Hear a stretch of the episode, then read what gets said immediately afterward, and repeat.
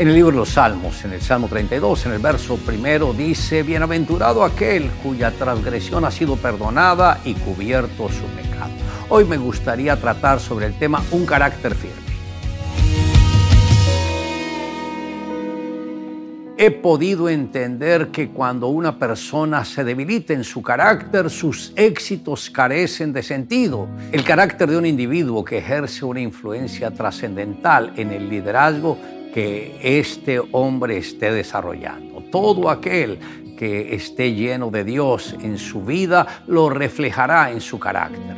El salmista David incurrió en un pecado, guardó su secreto y creyó que solo él lo sabía. Muchos piensan de la misma manera como lo hizo David, pero esto no es así. Cuando el profeta Natán lo amonestó, el Señor le dijo, mas por cuanto con este asunto hiciste blasfemar a los enemigos de Dios. Esto está en 2 Samuel 12, 14. Los enemigos de Dios veían todo lo que David hacía, aunque él nunca se percató de ello.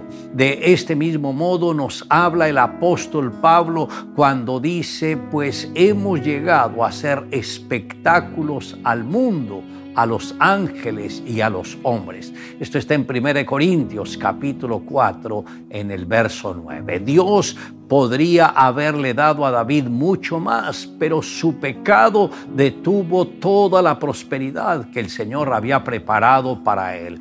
Él le abrió la puerta a la maldición y el mal habitó en su casa. Luego Dios perdonó sus pecados, pero no quitó la maldición de su vida porque aún Jesucristo no había venido a este mundo. Cuando hay un enemigo subyugado, y no erradicado, hay una fuerza que oprime a la persona y aunque la persona tenga un profundo deseo de liberarse de esta opresión, esta es más fuerte que él y lo va a dominar. La persona realmente no quiere ser dominada por ninguna fuerza satánica, pero se siente esclava porque no puede huir de esta situación. Para erradicar al enemigo y vivir en la completa libertad, necesitamos al Espíritu de Dios que esté con nosotros, el cual solo puede actuar cuando se manifiesta en nosotros un genuino arrepentimiento.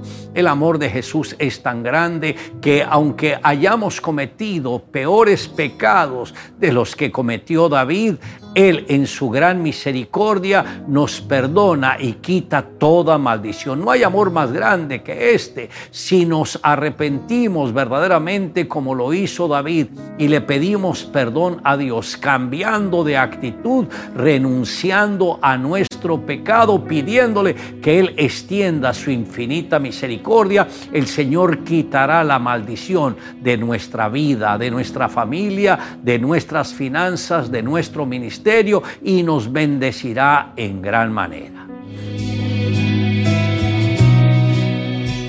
Había un niño llamado Lucas, aunque lo tenía todo, no era feliz.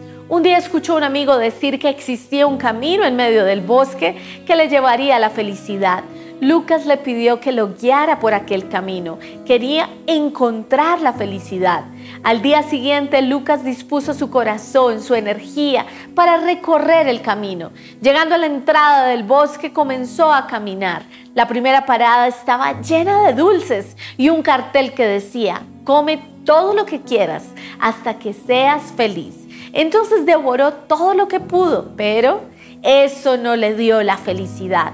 Así que regresó al camino. Encontró una segunda parada donde estaban todos los juguetes del mundo y un cartel que decía, juega con todos los juguetes que quieras hasta que seas muy feliz.